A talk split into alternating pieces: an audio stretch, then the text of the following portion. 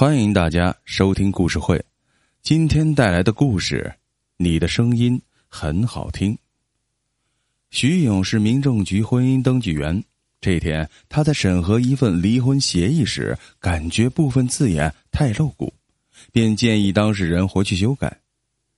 来离婚的女方叫王雨燕，显得怒气冲冲；男方叫江向海，垂头丧气的样子。只听王雨燕大声的说。事实就是这样的，有什么好改的？徐勇转过身问男方：“你同意这样写吗？”江向海面无表情的点了点头。徐勇说：“那既然如此，那就签字吧。”协议书一式三份，在签名的时候，王雨燕仍是喋喋不休的骂着，而江向海只是回了一句：“什么条件都满足你了，你还要怎么样啊？”王雨燕继续咒骂，一副不依不饶的样子。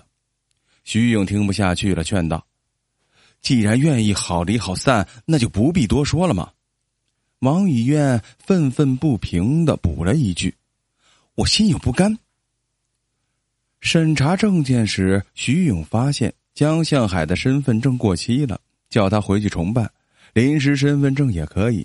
王雨燕又是破口大骂。限他半个小时内把新证办来。江向海没有办法，急忙赶去办证。王以燕没了咒骂的对象，一个人走到等候区坐着。但是不一会儿，他的情绪又激动起来，打起了电话。他说的是家乡话，徐勇听得懂。他的一句话让他毛骨悚然。徐勇想了想，起身泡了一杯茶，放到王雨燕前的茶几上。王雨燕挂了手机，点点头，谢谢。徐勇很随意的说：“王雨燕，你的名字起的真好，谁帮你起的呀？”王雨燕叹了一口气：“有什么用啊？再好还不是让人家一脚踹开。”徐勇却说：“那男人啊是有眼无珠，你的声音很好听，跟名字很配，雨燕，会说话的燕子。”你就像一只会说话的燕子，王雨燕脸上的怨气慢慢散去，说：“爸爸给我起了这个名字，跟我说过话的人都夸我声音好听。”徐勇诚恳的说：“所以啊，刚才我觉得特别可惜。”王雨燕便问：“可惜什么？”徐勇说：“你的声音很好听，却只能用来骂那个无耻的男人。”王雨燕不说话，若有所思。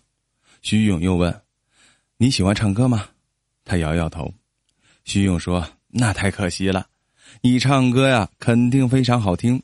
要是你再去学一学王菲、那英，那根本就没法比了。”王雨燕被他逗的是哈哈大笑。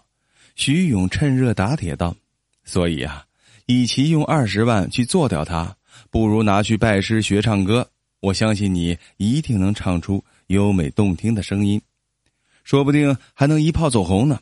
你这么年轻，完全有机会重新再来的。王雨燕吃惊的问：“你能听懂我们家乡话？”徐勇微微一笑：“啊，碰巧懂。”王雨燕呆呆的凝望着窗外，陷入了沉思。徐勇又说：“他根本不值得你浪费时间和金钱。再说了。”若要人不知，除非己莫为。要是真做了他，你逃得掉吗？王雨燕如梦初醒，拍了一下自己的脑袋。对呀，我干嘛要为他坐牢呢？他马上拨通手机，取消了刚刚的那个计划。一个小时后，江向海匆匆赶来，地上还热乎乎的临时身份证。徐勇见手续齐全，便很快给他们办好了离婚手续。